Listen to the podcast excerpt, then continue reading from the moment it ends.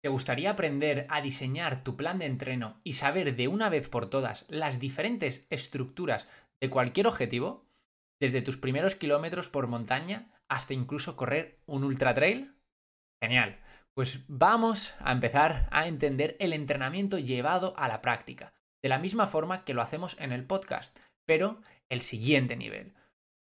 Como ya sabes, llevamos más de 7 años trabajando con cientos de corredores y abrimos las plazas de la formación Estratega Master, solo para 10 personas, con una promoción especial que te voy a contar en unos segundos. En esta formación vamos a estar durante 12 semanas en las cuales vas a aprender de forma online y experimentarás todo lo necesario para poder entrenarte tú mismo o ayudando, a otros corredores en base a nuestra experiencia. ¿Cómo va a ser la formación? Pues muy sencillo. Empezaremos el 5 de diciembre por riguroso orden de inscripción, hasta llenar las plazas. Tendrás más de 10 módulos grabados que podrás ir consumiendo a la velocidad que quieras, incluso aprovechando, pues ya sabes, diciembre y enero, que siempre hay más tiempo durante las vacaciones. Seguramente te estarás preguntando si esta formación es para ti o para quién es, ¿no? Pues te cuento. Eres corredor de trail y estás empezando o ya llevas tiempo entrenando y te gustaría aprender a crear tus propios entrenamientos, pero eso sí, de una forma estructurada. Y quieres entender por qué haces, por ejemplo, una serie de un minuto o una de tres minutos, como preparar tus primeros 20 kilómetros o incluso alguna de las pruebas de ultradistancia, 100, 180 kilómetros, incluso por etapas. Si quieres seguir aprendiendo de forma autodidacta, y quieres profundizar con nuestro método de entrenamiento, que nos ha dado, como ya sabrás, más del 90% de los resultados en todos nuestros deportistas. Durante 12 semanas de formación vamos a estar cada dos semanas haciendo una sesión en directo para responder preguntas conmigo o con alguien del equipo, para ayudarte en todo el proceso y que no tengas, pues lógicamente, como siempre buscamos, ningún tipo de duda. Y también, además, durante esas semanas un chat privado para poder apoyarte durante estas 12 semanas. Aprenderás nuestro método ECDA. Y entre otras muchas más cosas, vas a tener acceso a una biblioteca de entrenamientos para copiar y pegar. Ejemplos de planes de entrenamientos con diferentes distancias para copiar y pegar. Ejemplos de semanas de entrenamiento de fuerza para copiar y pegar. Ejemplos de días de entrenamientos de fuerza para copiar y pegar. Vamos, eh, un acceso a algo muchísimo más sencillo para que puedas ya empezar a planificar de forma estructurada para que alcances cualquier tipo de objetivo. Esto ya, sin lugar a dudas, merece la formación. Además de todo esto, vas a contar con herramientas Excel que nosotros mismos utilizamos para calcular las zonas de entrenamiento, para calcular los kilómetros que deberías realizar a la semana dependiendo de la carrera, incluso con el desnivel, incluso para calcular cosas tan eh, extrañas ¿no? como el peso que necesitas llevar en la mochila. Y por supuesto, habrá un módulo de nutrición en el que sabrás cuánto comer antes, durante y después de un entrenamiento o incluso competición. Y después de los entrenamientos, ¿no? Para no dejar ningún cabo suelto. Eh, realizarás eso lo que nosotros denominamos el entrenamiento del sistema digestivo. Sinceramente, tengo que decir que es una absoluta locura de formación, ¿no? Como sabrás, pues he leído muchísimos libros de trail, he estado en todas o prácticamente todas las formaciones de trail, he estudiado durante cinco años la carrera de ciencias de la actividad física y el deporte, además de un máster de entrenamiento y sobre todo ayudando a cientos de corredores de forma práctica, haciendo y consiguiendo todo lo que ellos están buscando y que ahora mismo podrás tener acceso tú para saber exactamente todo lo que nosotros hemos estado haciendo. Todo lo que quiero es enseñarte para poder dejar un legado, ¿no? Y que otros podáis aprender y llevarlo a la práctica, que eso es la parte más importante para mí. El precio de esta formación son 697 euros. Y me gustaría hacerte una oferta especial para todas las personas que estáis aquí dentro del podcast, que lleváis tanto tiempo pues apoyándome en todos los objetivos que nos estamos poniendo, ¿no? Como ir creciendo incluso el podcast hasta la primera posición del running. Me gustaría poder ofreceros en esta primera edición un descuento de 200 euros para todos los que queráis aprovechar esta edición. Así que se os quedaría por 497 euros. Además, vas a tener una opción para poder eh, acceder a ir dividiéndolo en cuotas, en tres sencillas cuotas, lo que te quedaría en 167 euros. Si quieres dar un paso más en tus entrenamientos y aprender de un método que funciona, gracias a todos esos aprendizajes eh, y todos esos años de experiencia, y ahorrarte cientos de horas, mándame un WhatsApp para poder resolverte cualquier duda acerca de la formación y que puedas reservar ya tu plaza. Escríbeme de forma tan sencilla como en chimescanellas.com hablamos y dinos que estás interesado en la formación. Por si no lo recuerdas, como siempre vas a tener el link en la descripción para que puedas acceder directamente a charlar con nosotros. Te espero en esta formación de estrategas máster.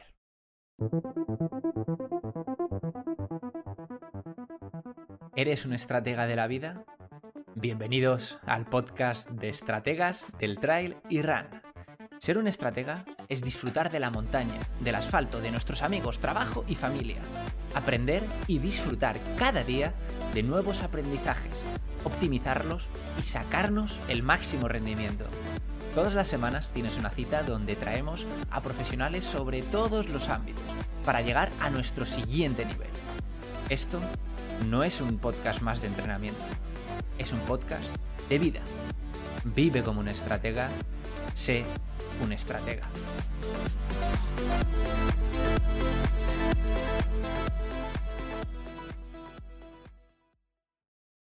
Muy buenas y bienvenidos a un nuevo episodio más de vuestro podcast Estrategas del Trail y Run. Hoy estamos con otro gran estratega, Pedro, dirigiendo eh, una de las, eh, yo creo que cuentas ahora mismo de, Instagram, uno de los equipos dirigidos sobre todo enfocados a entrenamiento, a corredores, a ciclistas, a diferentes perfiles de resistencia, que sin lugar a dudas eh, creo que habéis reventado en los últimos años todo lo que es el contenido a través de redes sociales, ayudando a cientos y miles de, de personas, ¿no? Y hoy creo que eh, va a estar aportando muchísimo, creo no, estoy seguro de ello, va a estar aportando muchísimo, muchísimas cositas relacionadas con el mundo en concreto del running. Así que eh, dirigiendo hoy esta cuenta, digamos, ¿no? Eh, dirigiendo hoy este episodio, vamos a tener a Pedro. Muy buenas, Pedro, ¿cómo estás, crack? Sí, ¿qué tal? Pues nada, muy a gusto de estar por aquí contigo, compartiendo este ratito, porque sé que además de aportar cosas interesantes, lo vamos a pasar súper bien. estoy seguro de ello, estoy seguro de ello, macho. Al final son muchos años, ¿no? Que, no nos conocíamos, pero que estamos ahí siguiendo las batallitas y pues mira, hemos tenido que crear un episodio del podcast para poder desvirtualizarnos y, y un verdadero placer, tío. La verdad. Totalmente, al final eso, que nos seguíamos, yo tengo la impresión, hoy estamos hablando aquí por primera vez, que hemos charlado antes un ratito, pero yo tengo la impresión de conocerte de hace tiempo, eh, sigo el podcast, te escucho, te veo en redes sociales, me sales por ahí y, bueno, ya tenía ganas de eso, aunque sea virtual y pronto será de manera presencial, eh, conocernos y pasar este rato, como decía antes. Seguro que sí, macho, seguro que sí. Pedro, para la gente que no tenga la suerte de, poder conocerte o conoceros, ¿no? Eh, cuéntales un poquito qué es lo que hacéis y qué es lo que haces. Vale, eh, perfecto. Pues bueno, nosotros eh, somos un grupo, somos Train and Food, donde somos un grupo de entrenadores, nutricionistas, fisioterapeutas encargados del tema de la prevención de lesiones, psicólogos deportivos, que en resumen lo que hacemos es acompañar a deportistas de todos los niveles con un buen plan de entrenamiento individualizado hacia sus objetivos deportivos. Siempre intentamos que sea desde el apartado de buscar ese puntito de rendimiento que a todos nos gusta, pero también desde la seguridad de tener un buen sistema de prevención de lesiones, que te he escuchado también hablar a ti muchísimo de ello, es muy importante el entrenamiento de fuerza ahí.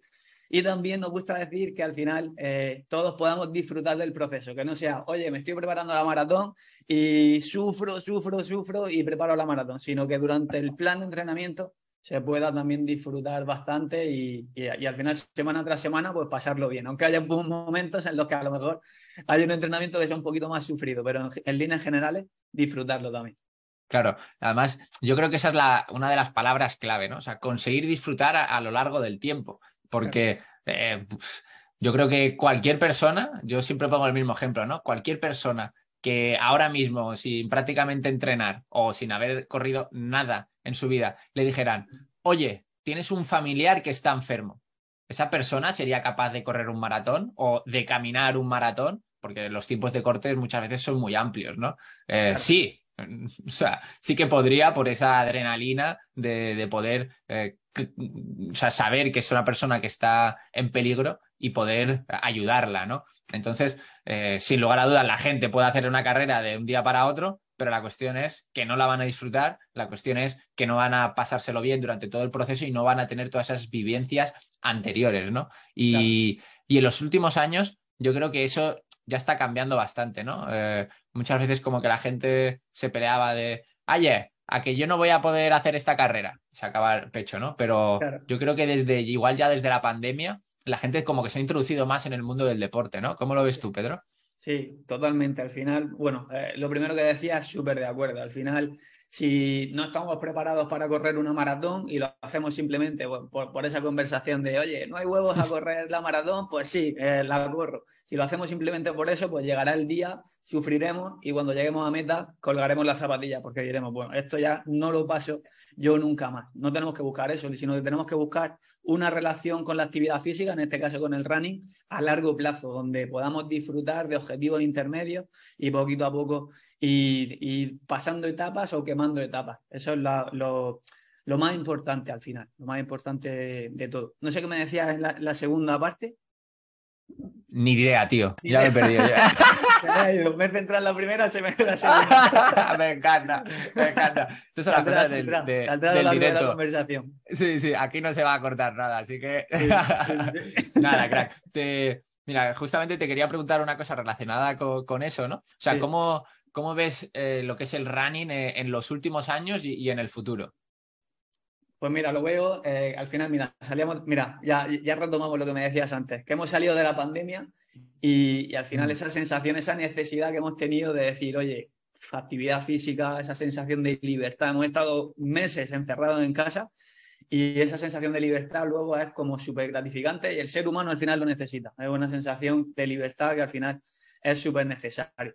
Eh, eso enlazado a que ahora estamos aumentando con nuevas tecnologías y al final podemos con el running pues tenerlo todo más organizado en el plan de entrenamiento, va eh, en la dirección, en el camino de que poco a poco eh, conseguiremos que más eh, gente vaya siendo adepta a este deporte, al running. Todo eso enlazado también con que el deporte es salud, siempre buscamos rendimiento, pero también salud, y eso lo notamos en el día a día, el rendimiento físico afecta también positivamente al tema mental, a cómo nos encontramos emocionalmente. Todo ese combo hace que vaya a ir ascendiendo. El tema del running, cada vez tengamos más corredores, cada vez eh, tengamos más gente participando en, pruebas de cualquier tipo, de ultramaratón, de, trail, de, maratones, de carreras más cortitas.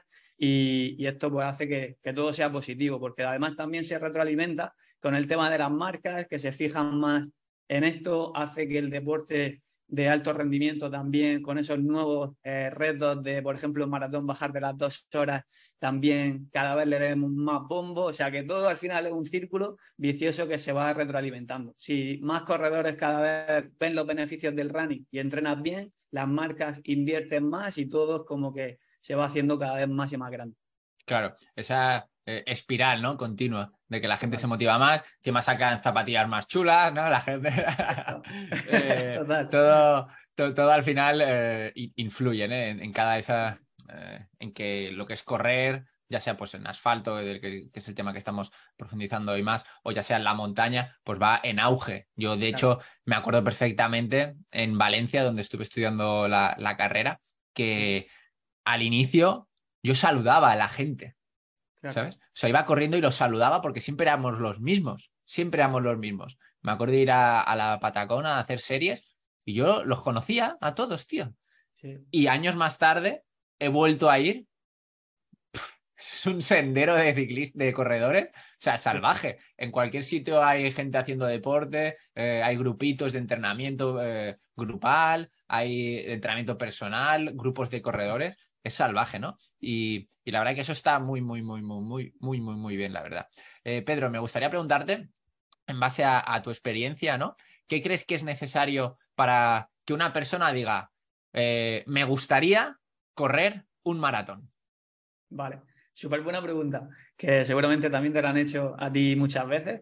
Lo primero que, le diría es que, bueno, ¿qué punto de partida tenemos? Eh, ¿Vienes de haber sido sedentario y ahora mismo empiezas a correr y ya quieres preparar una maratón? Pues bueno, si ese es el caso, le diría que poco a poco, que vamos a ir quemando etapas y, vamos a ir primero cogiendo adherencia con esta actividad, con el running, y poco a poco ir sumando, ir sumando, cogiéndole ese puntito de, gusto al final por, la actividad para llegar como objetivo final a esa maratón. Otra cosa que le diría es que eh, estás dispuesto a trabajar en tus semanas de entrenamiento la fuerza y la prevención de lesiones. Si la respuesta es sí, claro que sí, vamos hacia adelante con ese objetivo, porque como tú siempre comentas también y es fundamental, eh, el trabajo de fuerza es necesario si queremos preparar una prueba tan exigente como una maratón. Y otra de las cosas que le recomendaría 100% es que eh, prepare con garantías, con un buen plan de entrenamiento adaptado a él eh, la maratón. Muchas veces encontramos en las redes sociales, oye, plan de entrenamiento para bajar de las tres horas en maratón. Eh, y esos planes de entrenamiento no es que quien los haya hecho esté mal programado las cargas y todo eso, sino que simplemente no se adapta al deportista en ninguna de las ocasiones, porque es una tabla y al final no está viendo cuál es tu nivel inicial, cuáles son tus ritmos, cómo te estás sintiendo en cada semana de entrenamiento. Entonces, por resumir, lo que tenemos que buscar es una planificación que se adapta a ti, que sea un traje, un vestido hecho a tu medida y que, y que al final puedas sacar y optimizar el máximo de, tu tiempo y de tu, y tu, entrenamiento. Claro. Y Pedro, ¿tú crees que todo el mundo podría correr un maratón? Con tiempo y con estas cosas claras, a no ser que haya una patología eh, importante, que eso ya habría que verlo, pero creo que sí, creo que todo el mundo en más o menos tiempo, con una progresión adecuada, podemos estar hablando de que si alguien eh, está, siendo, está escuchando esto y de momento no ha empezado a correr, es sedentario, no te digo que a final de año o a final del año que viene ya puede correr una maratón, pero si sigue un proceso acompañado de, buenos profesionales, seguro que puede llegar a, correrla. Posiblemente si alguien es sedentario, pues primero a lo mejor tengamos que hacer eh, una bajada de peso, porque tenga un poquito de sobrepeso y tengamos que empezar teniendo buena adherencia con el plan, bajando el peso y poco a poco ir sumando kilómetros. Pero bueno, por resumir, mi respuesta es que sí, creo que todo el mundo, si se lo plantea y va dando los pasos adecuados, eh, puede preparar una maratón. Claro. Eh, imagínate que una persona, eso pues que no contrata a un entrenador, ¿no? ¿Tú qué crees que es lo que normalmente le estaría fallando a esas personas que se autoentrenan? Claro. Punto número uno, que no sabríamos el punto de partida. Nosotros, por ejemplo, lo que hacemos es, cada deportista que entra, vemos cómo ha estado entrenando los últimos meses, ¿vale? Con esa información que la podemos subir a alguna plataforma como Training Peaks, podemos ver los entrenamientos por Strava, por ejemplo. Con esa información ya sabemos el punto de partida de la persona. Después lo que hacemos es calcular sus zonas de entrenamiento. Esto que muchas veces hablamos de umbral eh, aeróbico, umbral anaeróbico umbral ventilatorio 1, eh, máximo estado estable del lactato. Todos estos conceptos están relacionados con las zonas de entrenamiento. Cada deportista tiene que tener sus zonas de entrenamiento ajustadas, esos puntos de intensidad. Y en función a esos puntos de intensidad, trabajar cada entrenamiento sobre una intensidad con el objetivo de tener una ganancia, una mejora concreta en algunos de los puntos de, intensidad. O sea, tener como en cada sesión un objetivo concreto.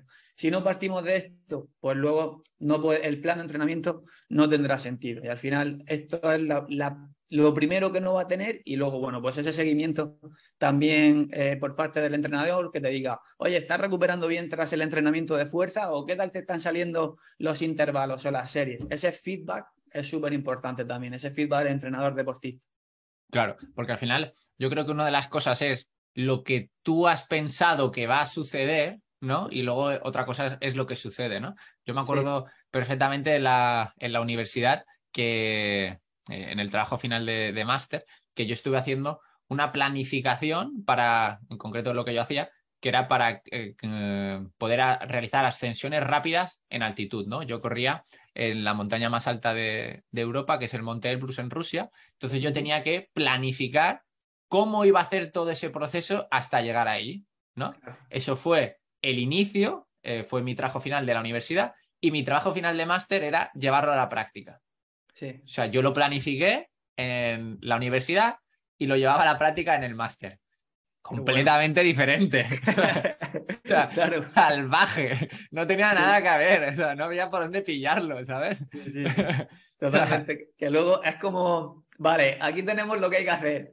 Vamos a aterrizarlo. Ponte a hacerlo y cuando hagas los entrenamientos vamos a ir viendo si el plan está funcionando o si hay que modificarlo sobre la marcha. Y eso solo te lo da un feedback con un entrenador que te diga, analice tus datos, vea tus sensaciones y te entienda, porque al final también tenemos que ver que, oye, aparte de entrenar, tenemos que hacer otras cosas en el día a día. Entonces, también el plan de entrenamiento tiene que ser fino y ajustar y también eh, ajustar tu carga laboral, eh, tus obligaciones familiares y, y, también esa motivación, ¿no? No todas las semanas estamos igual de motivados, ya a lo mejor es función del entrenador tener herramientas para decir, bueno, esta semana te subo un poquito más la carga aquí, te veo motivado, pero este día hay que descansar. No sé, es como un trabajo mucho más fino que un plan de entrenamiento generalizado. Al final es súper complicado que se cumpla, como decías, y súper complicado que sea efectivo.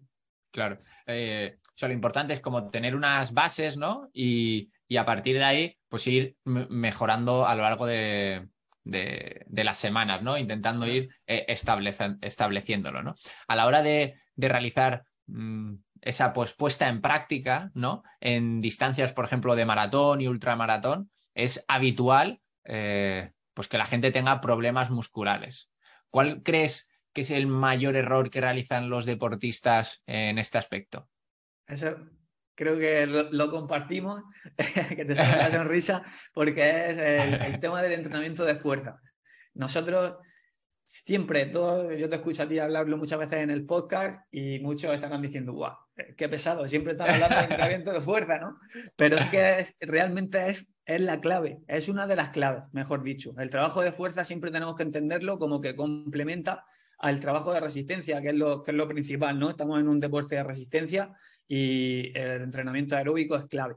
Pero si no hay un trabajo de fuerza, que al final es la base de todo, eh, no tiene sentido. No, no, vas a poder llegar a ese objetivo, a ese rendimiento y además a fuerza lo que te ayuda también es a prevenir lesiones. Vas a tener una mayor estabilidad, vas a mejorar eh, la técnica de carrera también con buen trabajo de fuerza. Todo está relacionado y todo parte de una base sólida que es la fuerza. Nosotros cuando hablamos de fuerza, hablamos de un trío eh, al final siempre.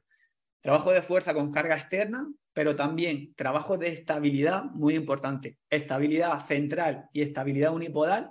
Y luego también en ese combo entraría el trabajo de movilidad, ¿vale? Ejercicios de, eh, dinámicos, no estiramientos pasivos, sino ejercicios de movilidad dinámica que nos ayuden, por ejemplo, a mejorar los rangos de movimiento, te ayudan también a notar que la cadera va mucho más fluida, eh, los movimientos los puedes hacer mejor y en definitiva puedes mejorar eh, tu técnica de carrera, porque puedes, por ejemplo, tener una amplitud de zancada un poquito mayor porque tienes una movilidad también mayor. Qué bueno. Yo creo que ese es uno de los aspectos fundamentales, ¿no? Y, aunque seamos pesados, yo creo que lo vuelvo a decir porque justamente la semana pasada, bueno, esta semana, perdona, eh, lo preguntaba, ¿no? Y realmente, pues mucha gente no lo lleva a la práctica, aunque nosotros, bueno, muchos de nosotros seamos eh, muy insistentes con esos, el modelo tradicional no aboga por el entrenamiento de fuerza. O sea, el, modelo tradicional aboga por hacer kilometraje, ir aumentando el volumen de forma constante a lo largo de las semanas, hacer algún periodo de descarga, pero ya está, todo se basa en las cuestas en algún momento que, se, piensa que eso es el entrenamiento de fuerza y ir aumentando de forma constante el, el, volumen del entrenamiento. Y cuanto mayor nivel tienes, pues más kilómetros haces básicamente, ¿no?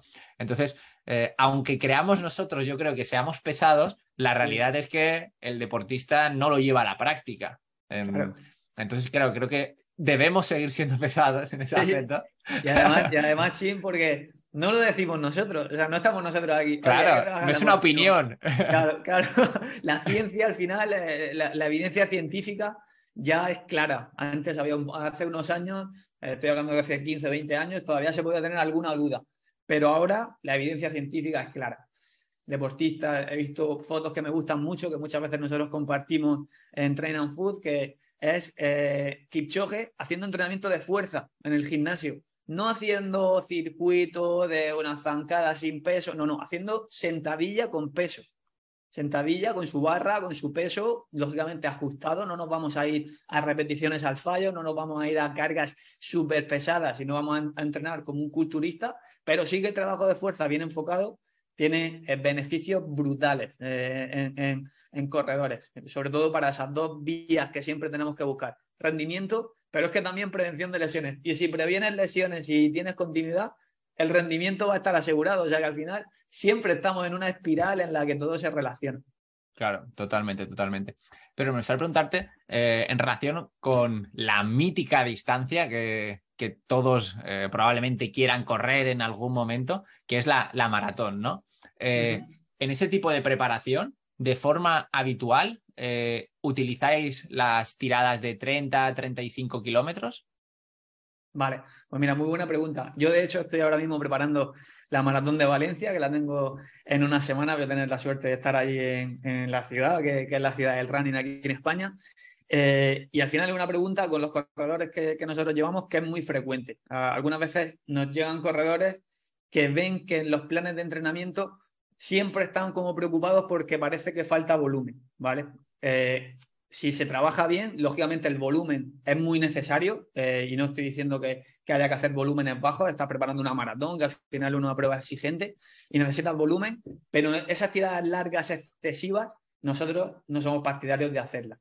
Lo que hacemos más que planificarlo por kilómetros, eh, irnos a 30-35, lo que hacemos es ver el, tiempo que va a estar el deportista en esa tirada larga, porque lógicamente no es lo mismo alguien que haga una tirada larga y su zona 2, el ritmo de, esa tirada larga, sea de 5.30 el kilómetro, que otro deportista que su ritmo sea 4.15 en esa tirada larga, por ejemplo. Si haces 30, uno se le va a ir a 3 horas y media, 4, y otro deportista va a estar 2 horas.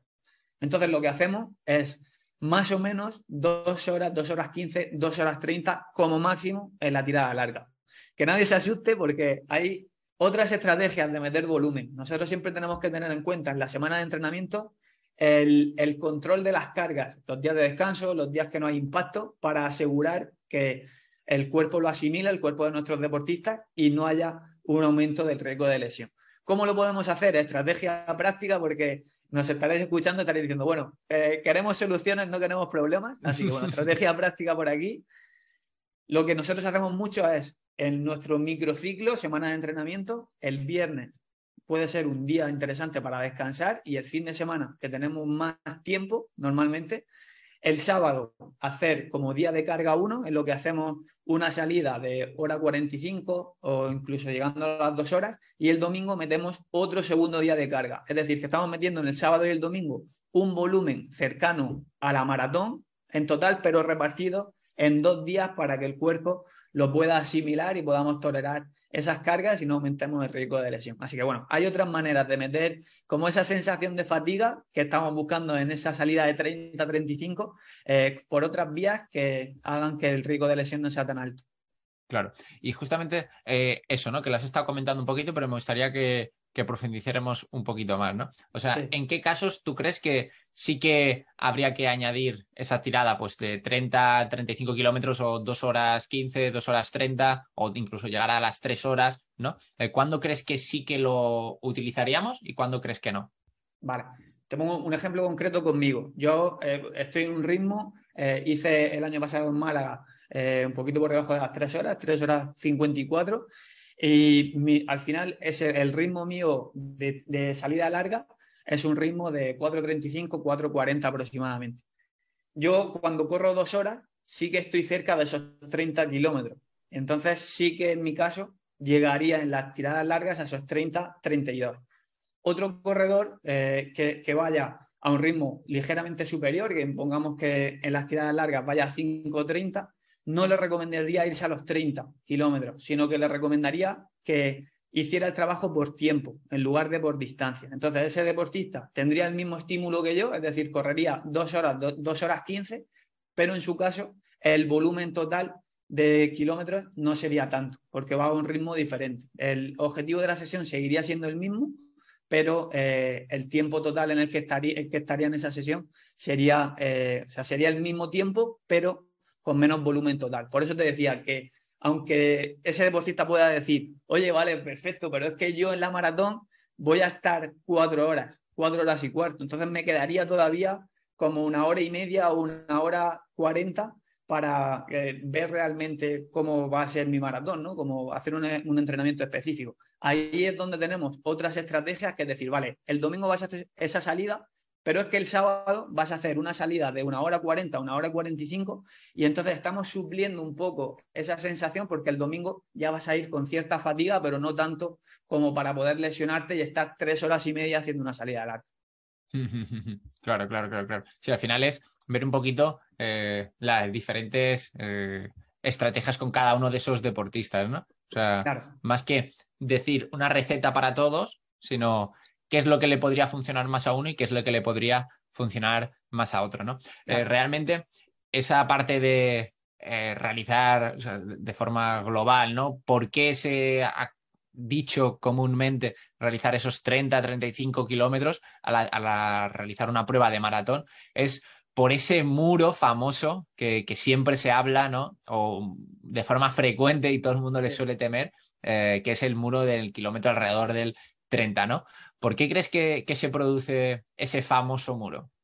Vale, pues aquí volvemos, volvemos al, tema. Muchas veces eh, suele ser por falta de entrenamiento de fuerza bien planificado. Puede ser también en cuanto al entrenamiento por falta de volumen de kilómetros, en la semana también puede pasar, pero normalmente vemos, eh, como, como dicen en algunos estudios, que en deportistas populares eh, es la fuerza lo que limita el rendimiento en ese famoso muro con el que todos intentamos evitar chocar. ¿no? Aquí hay otras patas de, este choque contra otras posibilidades eh, dentro de este choque contra el muro, que pueda ser también el tema nutricional, que no hayamos trabajado bien el sistema digestivo, no tengamos un buen aporte de, con esos geles, no tengamos llenos los depósitos de glucógeno, no los hayamos repuesto y, al final también esa falta de, nutrición, esa falta en la, nutrición de no haber planificado puede ser eh, un factor que, que, haga que choquemos contra el muro. Luego aquí hay otra pata, que es, bueno, hemos visto el entrenamiento, hemos visto también la nutrición, que puede ser también por deshidratación, pero es que hay otro tema mental. Nosotros nos gusta siempre la preparación de maratón porque sea integral, ¿no? Entrenamiento, nutrición y psicología. Si tú eh, no has preparado mentalmente esos momentos duros que nos vamos a encontrar en la maratón, porque al final es una distancia exigente y no te lanzas mensajes positivos en tus entrenamientos, no te has visualizado en ese momento y tu cabeza te está mandando mensajes de, oye, no voy a poder, no voy a poder, las piernas no pueden, al final eso puede ser un factor también que influya en que llegue ese kilómetro 30-32 y, y acabe chocando con el muro. El tema mental es súper importante también. Claro, que de hecho suele ser una de, de, las cosas que no se tienen muy en cuenta, ¿no? Eh, por eso yo decía al inicio, bueno, al inicio no, un poquito más en medio de, ostras, si realmente una persona, su familia estuviera en peligro, ¿no sería capaz de hacerlo? Sí, sí que sería capaz. ¿No? Probablemente sí. Yo, de hecho, algo que siempre me acuerdo es ver a mi madre eh, cuando estábamos en la playa mm, con un barco, ¿no? Sí. Subir encima del barco porque había unas olas terribles que igual se levantó tres metros ella sobre el suelo cuando estaba eh, en la arena, ¿no? Y dije, madre mía, que es, mi madre no es una persona que sea muy deportista, ¿no? Entonces dije, madre mía, cuando el miedo te ataca o tienes una situación estresante, ¿cómo puedes eh, sacar ese puntito que, que, no es normal, ¿no? No está dentro de alguna lógica dependiendo de cada una de las personas. Pero claro, nosotros tenemos que saber que cuando nosotros estamos enfrentándonos a este tipo de pruebas, nosotros tenemos que ir a disfrutar de ella. No tiene ningún sentido estar haciendo esos 42 kilómetros y estar arrastrándote, como vemos que pasan en esos últimos kilómetros de las pruebas, ¿no? Que las personas son literalmente zombies andando. ¿no? O sea, eh, yo creo que es una masacre a partir de alrededor del 30 o 28, 25. O sea, eso es salvaje. Eh, la verdad, yo eso lo, veo de forma frecuente. No sé si te pasará, pero digo, pero esta gente, tío, o sea, ¿qué, has hecho, tío? Una mala planificación totalmente. Totalmente. Al final, esa sensación de ir mirando el crono y decir, no puede ser que, que esta sensación que tengo de fatiga se asocia a que voy a 6.35 y esto no puede esto no puede estar pasando, se me ha roto el GPS, ¿no? Sí, sí, algo ha fallado aquí, algo ha fallado aquí porque no, no, no funciona, ¿no? eh, la verdad. Pedro, mucha gente entiende el entrenamiento de, de, fuerza, ¿no? Como, pues eso, como hacer cuestas, como estar haciendo 200 millones de repeticiones o ponerse una clase de gap. Eh, ¿Vosotros utilizáis el entrenamiento de fuerza entendiendo eso, que es levantar pesas en las sesiones? Claro, totalmente. De hecho, eh, mira, es tan importante para nosotros que algunas veces nos ha llegado algún deportista que no quiere entrenar la fuerza. Lógicamente lo que nos gusta es correr y no tiene que ser algo que sea lo que más se hace en la semana de entrenamiento, pero mínimo una sesión a la semana, nosotros sí o sí planificamos a nuestros deportistas. Si alguno de, los deportistas que nos ha pasado alguna vez viene y no entrena la fuerza, nosotros no podemos ayudarle con el plan de entrenamiento porque no va a aumentar tanto su rendimiento, pero es que también va a aumentar el, riesgo de lesión. O sea que sí o sí, entrenamiento de fuerza con carga externa. Aquí algunas, algunas recomendaciones prácticas por ponernos en el barro para que la gente se pueda llevar de aquí. Ejercicios fundamentales. Sentadilla, peso muerto, hip thrust. Luego hay muchos otros como las zancadas y muchos otros, como decía antes, de estabilidad y de movilidad que son eh, recomendables, pero eso sería como el top, el top 3 de ejercicios. Sentadilla, peso muerto, hip thrust. ¿Cómo lo hacemos luego con las cargas? Pues, como tú decías, no tenemos que irnos a cargas ni muy, muy, muy, muy elevadas, ni muy livianas. Nosotros lo que siempre recomendamos es una relación de 8 sobre 16. Es decir, hacemos 8 repeticiones con un peso con el que pudiéramos hacer hasta 16 repeticiones máximas, ¿vale? Dejamos como 8 repeticiones en la recámara sin hacer. Esto nos permite que no lleguemos al fallo, que tengamos las mejores adaptaciones luego para transferirlo a la carrera y que no se nos genere una fatiga excesiva para la sesión de carrera del día siguiente, en el caso de que la tengamos, que al final sí que sería perjudicial. Siempre el entrenamiento de fuerza tiene que empujar hacia adelante y, ayudarnos a ese trabajo aeróbico, a hacerlo todavía más, que avance de manera más rápida, no que nos perjudique. Lo siento, lo siento, siento interrumpirte el podcast, pero creo que esto te puede interesar. Si eres corredor, quiero compartir contigo los 5 secretos clave que he utilizado con más de 350 corredores a los que he ayudado a través de Internet de forma individual para que consigan sus objetivos. Si este podcast te gusta, imagínate lo que puedes aprender si das un paso más. Aprovechalo puedes descargarlo directamente en la descripción de este episodio. Claro, que, al final esa es la parte que otras veces también no se tiene en cuenta, ¿no? Que la gente, por ejemplo, se apunta a clases de CrossFit. Claro. Y claro, el CrossFit entendido de forma tradicional o, eh, por desgracia, en muchas de las ocasiones en los centros, ¿no? El CrossFit se utiliza para ir a muerte, o sea, acabar cada sesión destrozado, sin lugar a dudas, destrozado. Entonces, claro, eso lo que sucede es que sí, estamos entrenando la fuerza, pero claro, el beneficio para aplicarlo en la carrera, que es lo que realmente nos interesa, es nulo, porque si al día siguiente no te puedes ni mover, no puedes ni, o sea, te duele al sentarte a ir a cagar al baño, ¿no? no tiene ningún tipo de sentido, ¿no? O sea, al final tenemos que entender como el entrenamiento de fuerza ese complemento para poder ayudarnos a correr de forma específica, pero si luego no te mueves, tío. Claro, claro. O sea, al día siguiente dices, es que no puedo, no puedo meter estos intervalos a este ritmo. O sea, esto tenemos que tenerlo muy en cuenta porque tenemos que trabajar la fuerza como corredores y corredoras. No podemos trabajarla ni como culturistas ni como CrossFit, porque el CrossFit también tiene ahí un componente aeróbico en algunos de los casos. Entonces, al final, estamos trabajando ahí una mezcla que, que en muchas ocasiones, según siempre en qué momento de la temporada, pero en muchas ocasiones puede perjudicar. Totalmente, totalmente. Eh, cuando realizamos ese tipo de planificación, por ejemplo, eh, bueno, por ejemplo, no, con lo que estamos hablando del día de hoy, que es, eh, enfoca más al maratón, ¿no? ¿Tienes preferencia por algún tipo de modelo de periodización en el entrenamiento? Sí, pues mira, a mí me gusta mucho, y a todo el equipo dentro de Train Food, utilizar el modelo polarizado. Esto, ¿qué es lo que hacemos? Utilizar, dividir la preparación para la maratón en varias etapas, ¿vale? Te pongo un ejemplo. En plan de entrenamiento de 16 semanas, hacemos un primer bloque de las primeras semanas donde trabajamos un modelo un poquito más polarizado. ¿vale? Los primeros mesociclos van con un trabajo polarizado que es, bueno, buscamos eh, eh, sesiones de alta intensidad ¿vale? para desplazar un umbral ventilatorio de 2 y consumo máximo de oxígeno. Y luego sesiones para asentar nuestra base en ese umbral ventilatorio 1, el suelo como de nuestra casa, ¿no?